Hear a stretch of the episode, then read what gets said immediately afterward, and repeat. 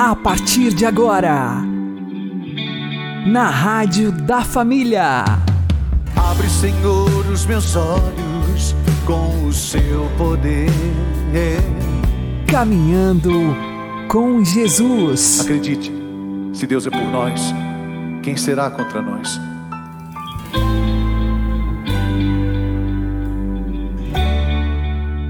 Olá, meu querido irmão e minha querida irmã, ouvintes da Rádio Regional Esperança e também aqueles que nos ouvem pelo YouTube e Spotify. Eu sou João Cláudio e este é o programa Caminhando com Jesus. E vamos caminhar com Jesus em nome do Pai, do Filho e do Espírito Santo. Amém. Inspirai, ó Senhor, as nossas ações e ajudai-nos a realizá-las para que em vós comece e para vós termine tudo aquilo que fizermos. Por Cristo Senhor nosso. Amém. Santíssima Virgem Maria, Mãe de Deus, rogai por nós. Castíssimo São José, patrono da Igreja, rogai por nós. Será que somos pessoas equilibradas? Mas o que é ser equilibrado? Vamos aprender com o Padre Léo. A pessoa que é equilibrada em Deus, ela torna-se equilibrada para os outros. É impossível uma pessoa dizer que é equilibrada com Deus, que tem uma espiritualidade linda, se com as outras pessoas é um desastre, uma, uma lástima. O verdadeiro equilíbrio, equilíbrio significa aquela pessoa que sabe dar o peso certo para o lado certo, sabe pender na direção correta. Falar que José era um homem justo é falar que era um homem equilibrado. Equilibrado porque o que o mantinha em pé era o amor à verdade, era o amor à palavra. E aí esse homem agora está diante de um problema. Ele era desposado, noivo de Maria. Ainda não coabitaram juntos. Passava um tempo, mas era um compromisso sério. Era como se fosse um casamento. Era um vínculo que se criava já. Já, já criava uma dependência.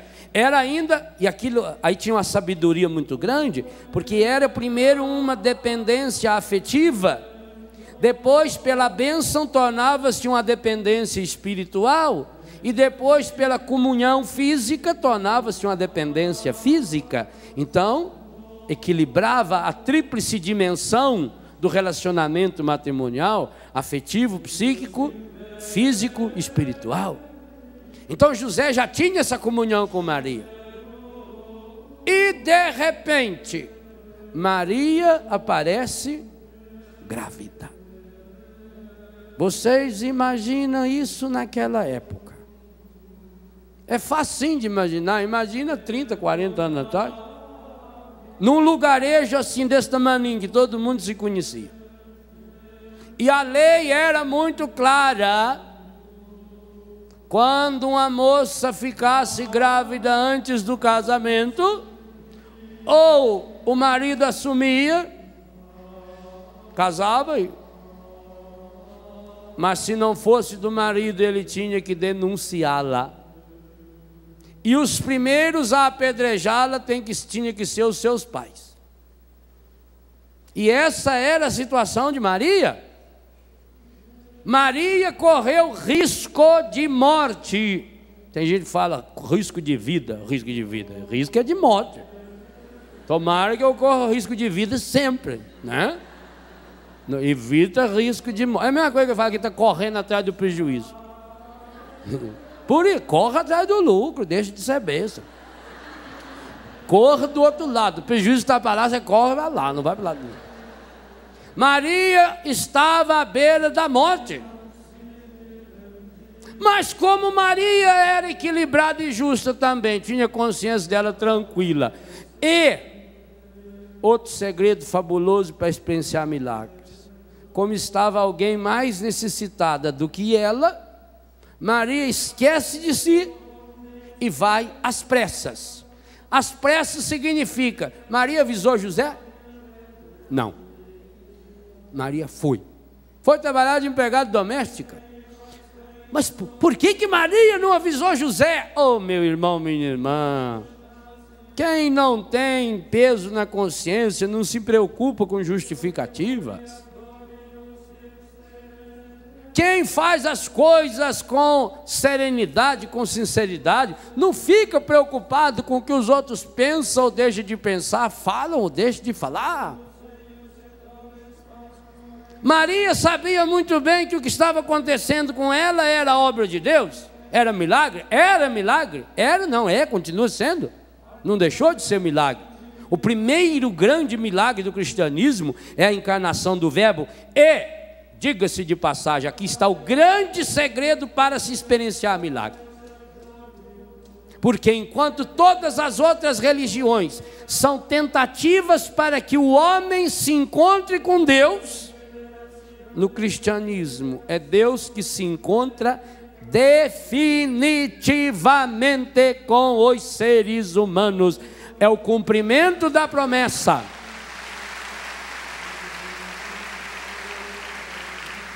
O ponto de partida para o milagre é o que nós ouvimos na primeira e na segunda leitura. Tanto Samuel como o Salmo 88, e o Salmo 88 você depois medita o inteirinho, é um longo salmo, é maravilhoso salmo. É o cumprimento de uma promessa, de uma descendência eterna.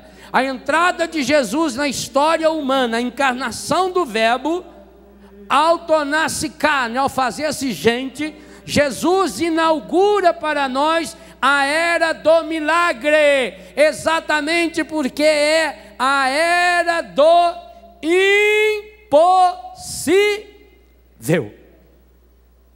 Ora, o nascimento de Jesus, feito gente, teológica e filosoficamente falando, é absolutamente impossível possível. Nega, inclusive, a definição de Deus que a maioria de nós aqui aprendemos no catecismo. Deus é um espírito perfeitíssimo e eterno, criador do céu e da terra. Essa definição não se encaixa com o Cristo que vai nascer pobre em Belém. Não tem como.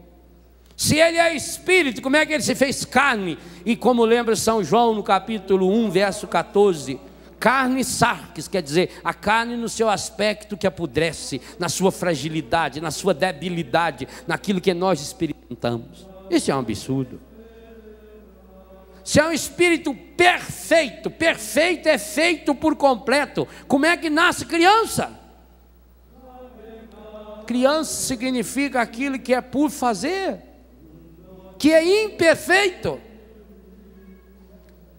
Espírito perfeitíssimo e eterno. Como é que ele nasce eterno se ele já nasce correndo o risco de morrer? E vai acabar morrendo, como nós vamos, e eu vou assistir de novo, eu queria que cada um assistisse, se todo mundo estiver vendo pela televisão, fosse assistir, como nós vamos assistir, se Deus quiser, muitas vezes esse filme como é que pode Deus morrer? E morrer, como vocês vão ver lá, de um jeito absurdo. E repita, que não é nem 1% do que foi. Porque a, a maior dor do Cristo não foi aqueles chicotes, aqueles flagelos que arrancava pedaços dele, não. A maior dor do Cristo foi a dor moral. A dor que mais doeu no Cristo não foi aquelas. A dor que mais doeu no Cristo foi o pecado da humanidade. Porque o filme começa com uma frase a tela está toda preta e aparece escrito: Ele tomou sobre si as nossas enfermidades, por suas chagas fomos curados.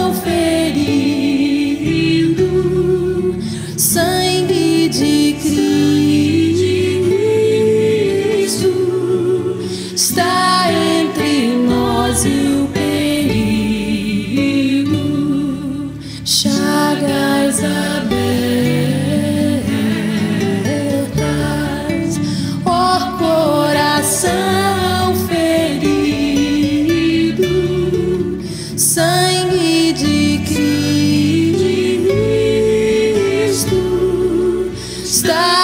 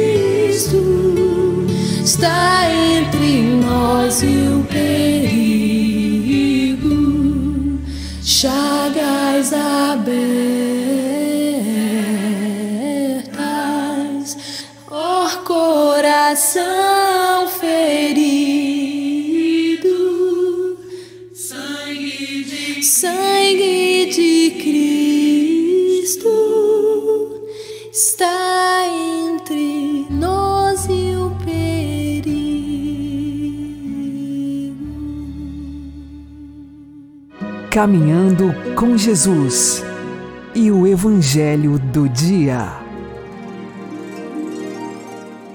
O Senhor esteja conosco, Ele está no meio de nós. Anúncio do Evangelho de Jesus Cristo segundo Mateus. Glória a vós, Senhor. Naquele tempo, os fariseus ouviram dizer que Jesus tinha feito calar os saduceus. Então eles se reuniram em grupo e um deles perguntou a Jesus para experimentá-lo: Mestre, qual é o maior mandamento da lei? Jesus respondeu: Amarás o Senhor teu Deus de todo o teu coração, de toda a tua alma e de todo o teu entendimento. Esse é o maior e o primeiro mandamento. O segundo é semelhante a esse: Amarás ao teu próximo como a ti mesmo. Toda a lei e os profetas dependem desses dois mandamentos. Palavra da salvação. Glória a vós, Senhor. Agora a homilia diária com o Padre Paulo Ricardo.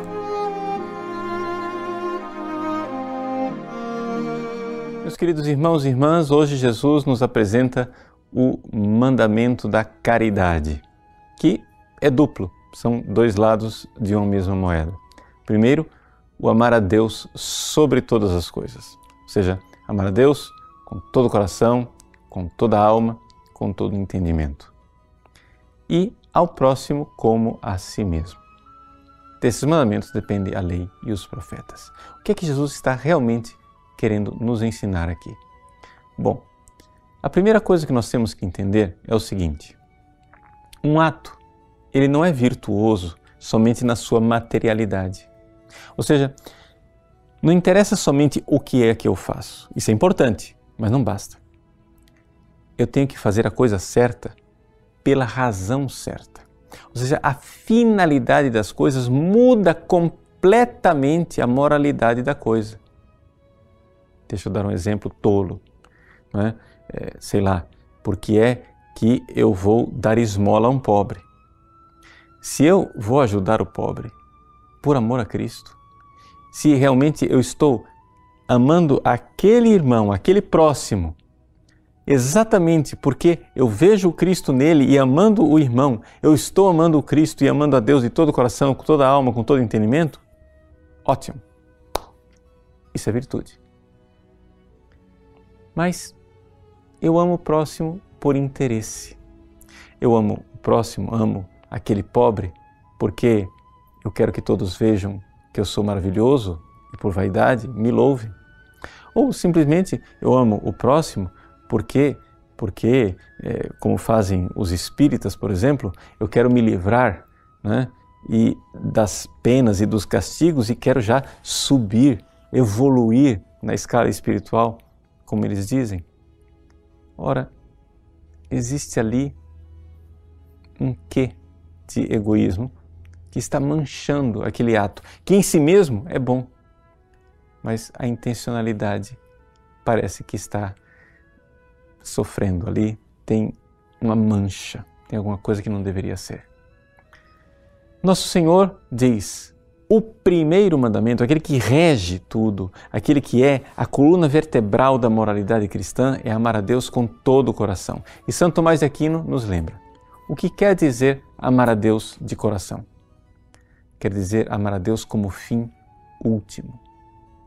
Ou seja, você pode até amar Deus, mas não como fim. Você pode amar Deus porque, sei lá, porque Ele vai é, te abençoar economicamente, segundo a teologia da prosperidade, e você então vai ser uma pessoa muito feliz aqui na terra, onde Deus serve a você, Deus é interessante para você e você se aproxima dele de forma egoística.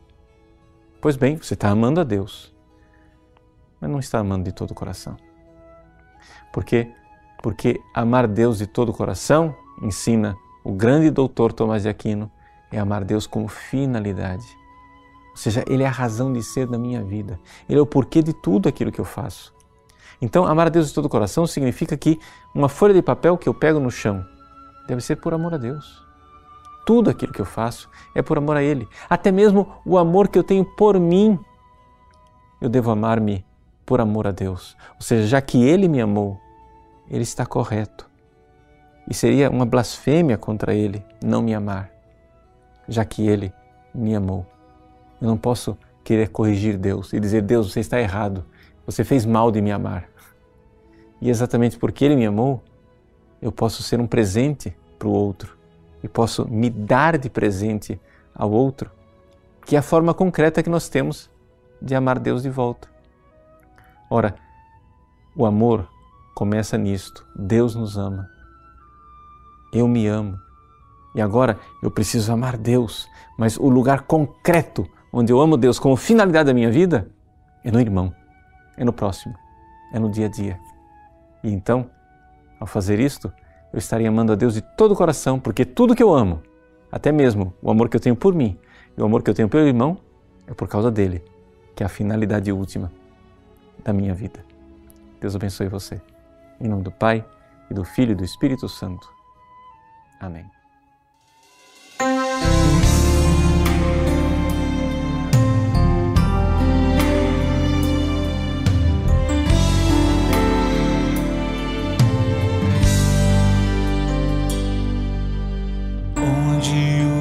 pés tocarem,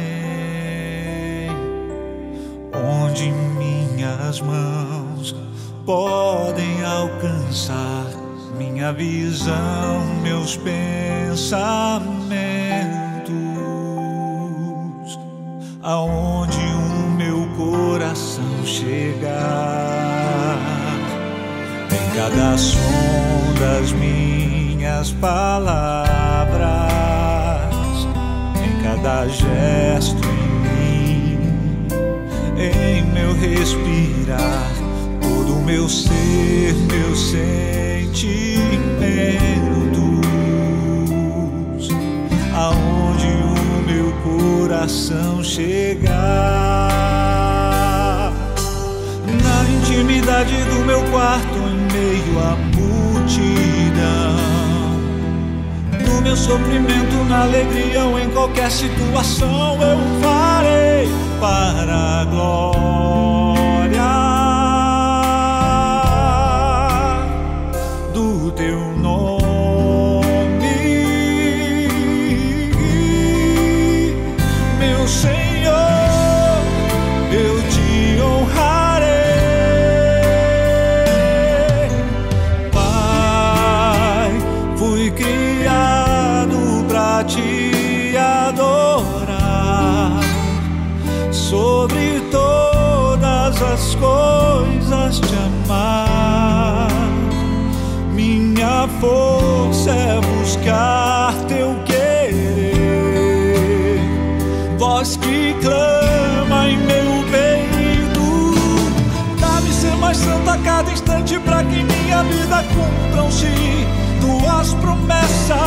Dá-me realizar o bem ao próximo e não esperar ser correspondido.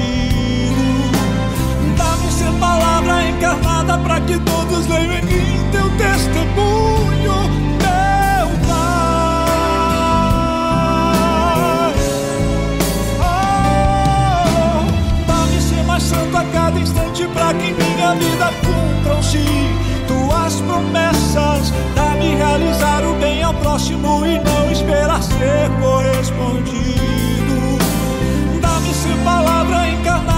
que todos em mim teu testemunho,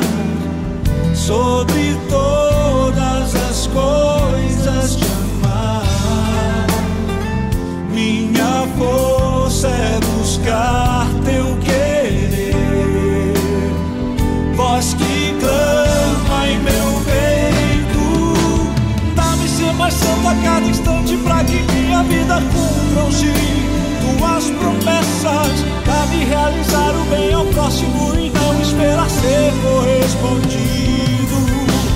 Dá-me ser palavra encarnada pra que todos leiam em mim teu testemunho, meu Pai. Oh, Dá-me ser mais santo a cada instante para que vida cumpram-se tuas promessas. Dá-me realizar o bem ao próximo e não esperar ser correspondido. Dá-me ser palavra encarnada para que todos leiam em mim teu testemunho,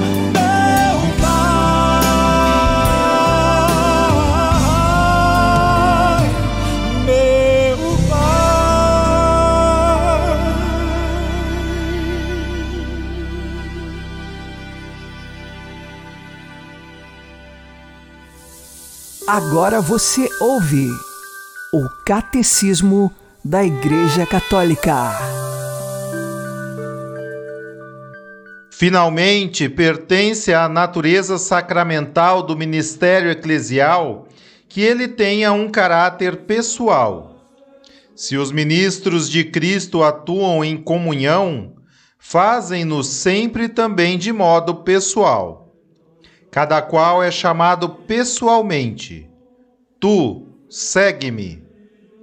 para ser, na missão comum, uma testemunha pessoal, pessoalmente responsável perante aquele que lhe confere a missão, agindo na pessoa dele e em favor das pessoas. Eu te batizo em nome do Pai, do Filho e do Espírito Santo. Eu te absolvo.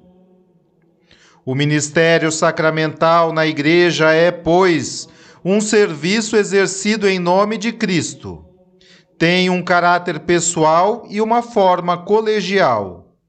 Isto verifica-se nos vínculos que ligam o colégio episcopal e o seu chefe, o sucessor de Pedro, bem como na relação entre a responsabilidade pastoral do bispo pela sua igreja particular e a solicitude comum do colégio episcopal pela Igreja Universal.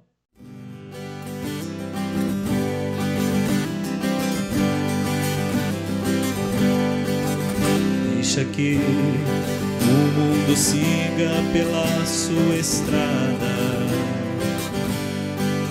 Deixa que o homem retorne à sua casa. Deixa que os outros conservem a sua riqueza. Mas tu vem e segue-me. Tu vem e segue-me. Deixa que o barco abra as velas ao vento. Deixa que encontre afeto quem segue o coração. Deixa que a árvore caiam os frutos maduros. Mas tu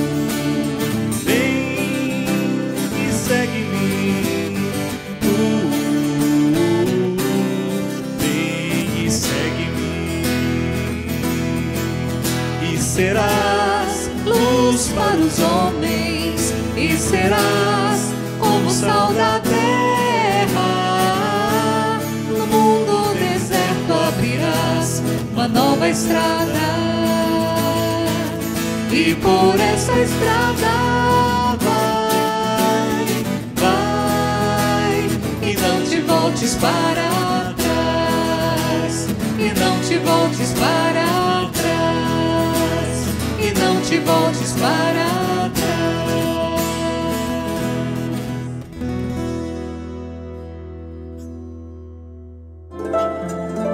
O Santo do Dia, com o Padre Alex Nogueira. Neste dia 19 de agosto, nós celebramos São João Eudes. Ele nasceu no norte da França no ano de 1601. Foi o grande apóstolo da divulgação do coração de Jesus e do Imaculado Coração de Maria.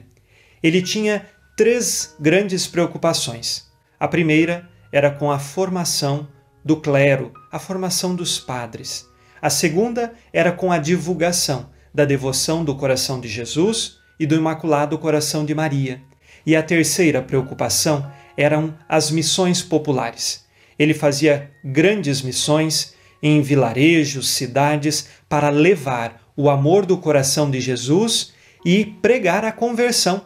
Naquele tempo, as pessoas viviam mais ou menos a sua fé e algumas como se Deus nem existisse. E nesse sentido, São João Eudes é preocupado com a evangelização. Nós aprendemos dele que Deus nos ama e podemos mergulhar no coração de Jesus e ali provar do imenso amor e da misericórdia que Deus tem para conosco. Também provar da intercessão daquela que neste mundo não teve nenhum pecado, a Virgem Maria. No coração imaculado de Maria, aprender as virtudes de uma vida santa. São João Eudes, ele fundou duas congregações. Uma de mulheres, as Irmãs do Bom Pastor, que cuidavam de moças que se prostituíam por conta da pobreza e também de outros menores abandonados. A outra congregação, A congregação de Jesus e Maria era responsável pela formação do clero.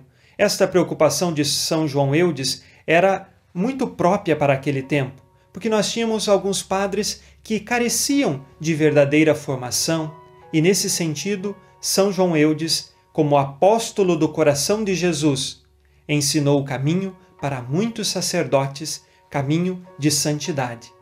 Hoje, peçamos a intercessão deste grande santo da Igreja, o santo do amor do coração de Jesus, São João Eudes, para que nós perseveremos no amor de Deus. Não importa o que aconteça em nossa vida, que estejamos firmes no coração de Cristo e pela intercessão do Imaculado Coração de Maria. São João Eudes, rogai por nós. Abençoe-vos, Deus Todo-Poderoso, Pai e Filho e Espírito Santo. Amém. Fique na paz e na alegria que vem de Jesus.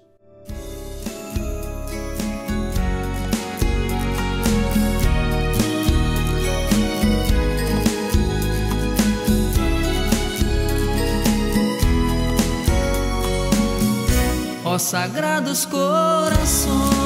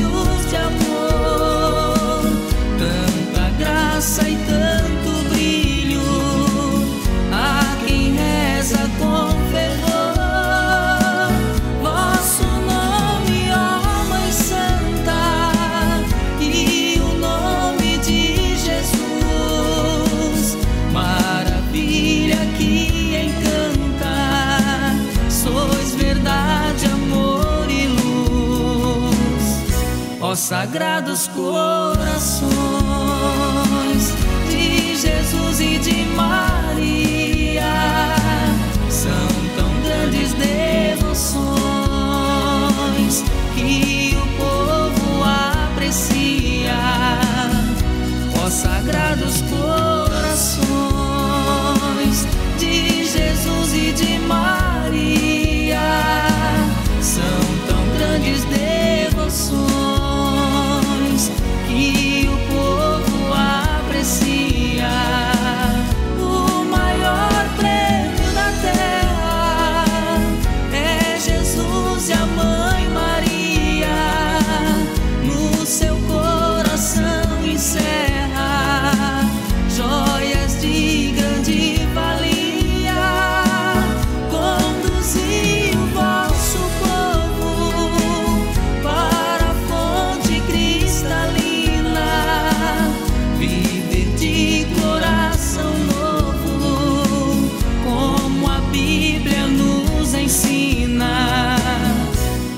sagrados corações de Jesus e de Maria, são tão grandes devoções que o povo aprecia. Ó sagrados corações de Jesus e de Maria,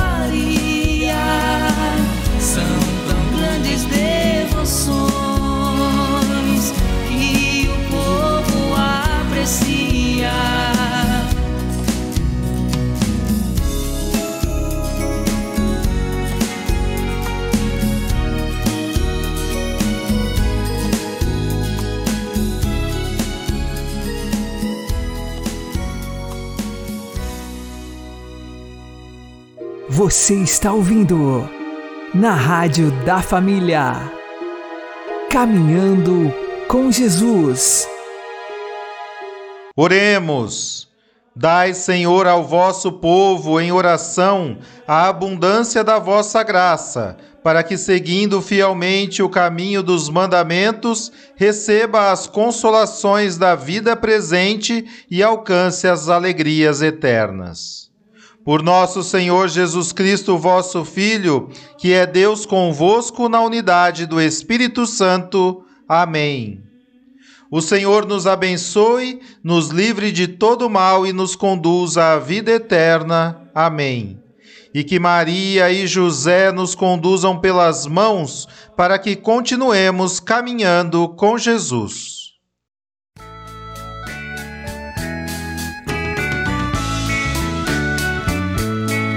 Os mandamentos que ao todo são dez são o caminho da libertação são o caminho da libertação.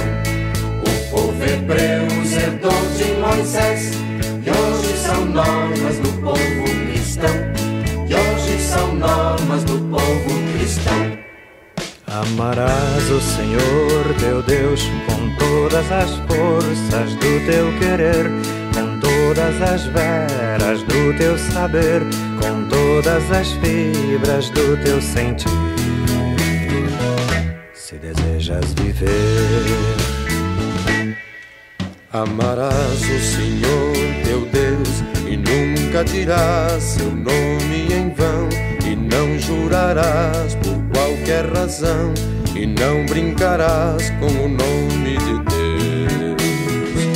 Se pretende ser bom,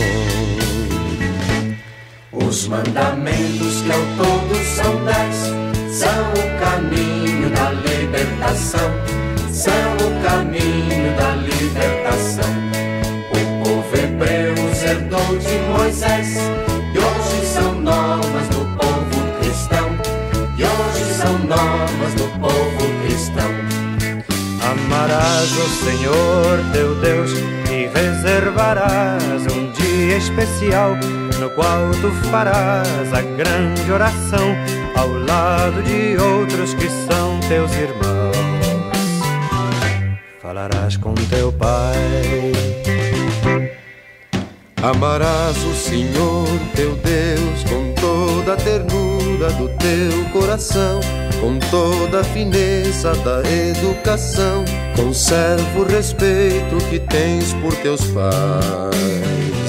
Se pretendes ter paz os mandamentos que ao todo são dez são o caminho da libertação,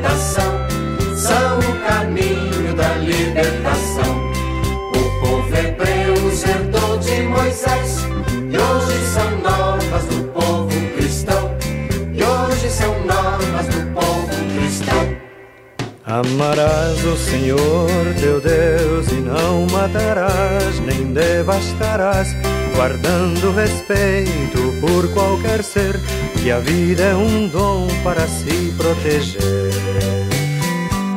Se não queres morrer, amarás o Senhor teu Deus, buscando a certeza da salvação.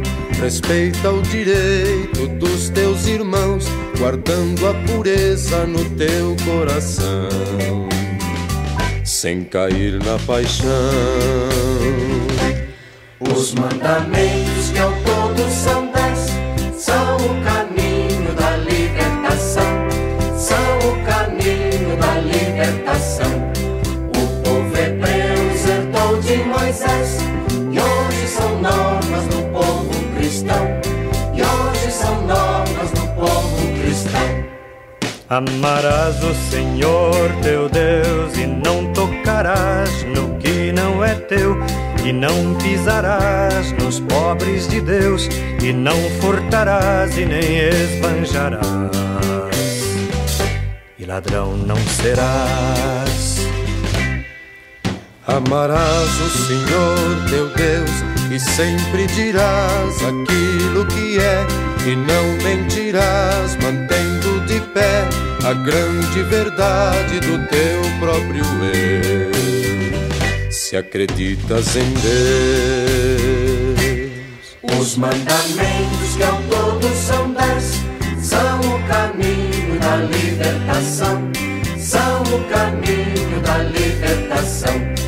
O povo hebreu herdou Moisés, e hoje são normas do povo cristão, e hoje são normas do povo cristão. Amarás o Senhor teu Deus, não cobiçarás quem se comprometeu com qualquer dos irmãos, ou mesmo com Deus, e não tentarás possuir este alguém. Que direito não tens? Amarás o Senhor teu Deus, não cobiçarás os bens de um irmão, não invejarás no teu coração aquilo que o outro ganhou com suor. Tu também tens valor. Os mandamentos ao todo são dez, são o